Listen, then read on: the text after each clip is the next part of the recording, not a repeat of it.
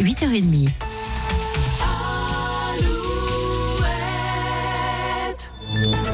Alouette, les infos. Avec Corentin Mathias. Bonjour Corentin. Bonjour à tous. Dans le Finistère, les corps de deux dauphins ont été retrouvés sur une plage à Plonévé-Porzé hier matin.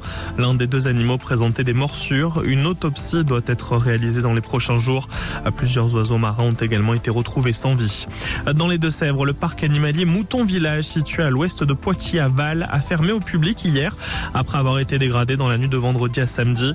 Ce n'est pas la première fois que de tels actes sont commis. Selon le courrier de l'Ouest, l'an dernier, les véhicules de plusieurs élus avaient été dégradés, puis certaines dégradations avaient eu lieu dans le centre de la commune. Val souhaite mettre en place une surveillance citoyenne. Et puis en Indre-et-Loire, la grogne des motards face à l'instauration en avril prochain d'un contrôle technique pour leurs deux roues. Hier, des dizaines de conducteurs se sont rassemblés à Tours à l'appel de la Fédération française des motards en colère.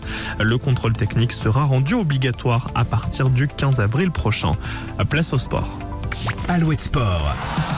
Bienvenue dans Alouette Sport et on débute avec le foot et la 24e journée de Ligue 1. Ce dimanche, Brest accueille le Havre à 15h.